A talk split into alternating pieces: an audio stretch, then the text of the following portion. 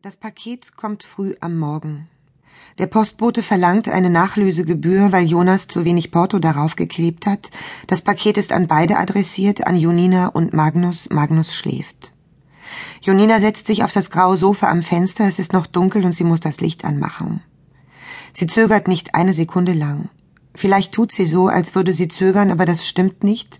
Sie denkt gar nicht daran zu warten, bis Magnus aufstehen wird. Das Paket ist rechteckig und schmal, ein wenig schwer, ein Handle with Care Aufkleber darauf, das Paketpapier nachlässig mit Tesafilm verklebt. Es ist ein Wunder, dass es heil angekommen ist. Sie reißt das Papier auf und zieht das eingerahmte Foto heraus, sehr sorgfältig gerahmt, das Foto in einem grünen Passepartout, eine Karte dazu, das ist alles.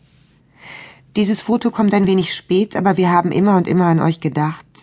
Viel zu kurze, schöne blaue Stunde am 3. Dezember um 11 Uhr am Morgen. Gruß und bis bald, Jonas. Die Formulierung ein wenig spät könnte Sie belustigen. Es ist genau ein Jahr später. Das ist nicht wenig. Für Jonas mag es wenig sein. Über die Formulierung bis bald will sie nicht nachdenken. Auf dem Foto steht der Mond über der Straße, die zum alten Tingplatz führt. Der Himmel ist von einem leuchtenden, durchscheinenden Blau, alles andere ist weiß, die Straße ist weiß, die Berge sind weiß, tief verschneit. Magnus, Irene und Jonina laufen auf die Kamera zu, Magnus geht in der Mitte, er ist unscharf, sein Gesicht ist nicht zu erkennen. Jonina läuft rechts von ihm, Irene links. Der Abstand zwischen Jonina und Magnus ist größer als der Abstand zwischen Irene und Magnus. Irene lacht, sie läuft geradeaus. Jonina scheint nach rechts aus dem Bild hinausgehen zu wollen, schaut aber genau in die Kamera hinein. Jonas hat in der Mitte der Straße gestanden, die Kamera auf dem Stativ, besorgt darum, dass das Licht sich verändern könnte. Er hatte sie angeschrien, jetzt. Jonina weiß, wie er ausgesehen hat dabei. Die Wollmütze tief über die Augen gezogen, die Felljacke offen, fluchend über die Kälte, begeistert. Es ist nicht so, dass Jonina die viel zu kurze, schöne blaue Stunde vergessen hätte. Sie hat sie nicht vergessen, sie kann sich sehr genau erinnern, und wenn sie will, fällt ihr auch alles andere wieder ein, alle Einzelheiten aus sieben Tagen. Der sowjetische Stern auf Jonas Gürtelschnalle, Irenes Ring an ihrer linken Hand, ein Mondstein in einer ovalen Fassung, Absolut-Wodka mit Blaubeergeschmack in einer großen, eisig behauchten Flasche.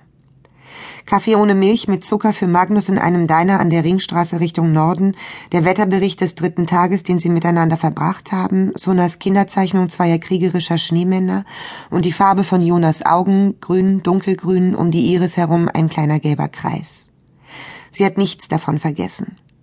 Sie hat nur nicht mehr daran gedacht, daran zu denken löste nichts anderes aus als ein Gefühl der Schwere und der Mattigkeit. Und jetzt hält sie dieses Foto in der Hand, frühmorgens um neun, es ist noch nicht einmal hell, und ihr fällt alles wieder ein. Sie kann nicht entscheiden und sie kann nicht widerstehen, ob sie will oder nicht, es fällt ihr wieder ein. Sie weiß, wie sie mit Magnus im Auto die Barogata hinuntergefahren ist und Irene und Jonas winkend am Straßenrand zurückblieben. Das war das, sagte Magnus, und Jonina wollte sagen, halt an, lass mich aussteigen lass mich aussteigen und sagte gar nichts. Und sie bogen um die Ecke und Irene und Jonas waren weg, verschwunden, ein für allemal, das war das. Sie könnte das Foto an die Wand über den Tisch hängen, an die grau lackierte, glänzende, makellose Wand und Magnus damit überraschen, wenn er aufsteht. Sie könnte einen Nagel in die Unverletztheit dieser frisch gestrichenen Wand schlagen und das Foto daran aufhängen, es ist ein schönes Foto. Es müssen ohnehin Bilder aufgehängt werden in dieser Wohnung. Es müssen Dinge angeschafft werden, es muss eine Unordnung geben und Dreck in dieser unbehausten Reinheit, sonst wird sie es nicht schaffen. Aber dieses Foto nicht. Alles, nur nicht dieses Foto, nicht Jonas schöner Blick auf die eine viel zu kurze blaue Stunde. Irene und Jonas kommen Ende November nach Island zum allerersten Mal. Magnus weiß einen Monat lang, dass sie kommen werden und sagt es Jonina erst ziemlich spät.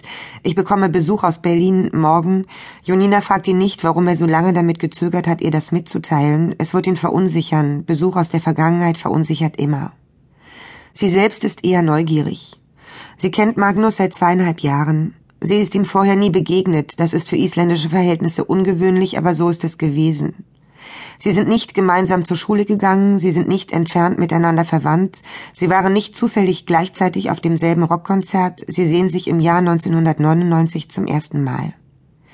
Später stellen sie fest, dass Bjarni, der Vater von Joninas Tochter Sunna, in der Schule Magnus bester Freund gewesen ist. Sie stellen das zu einem Zeitpunkt fest, zu dem der Kontakt zwischen Jonina und Bjarni schon lange abgerissen ist.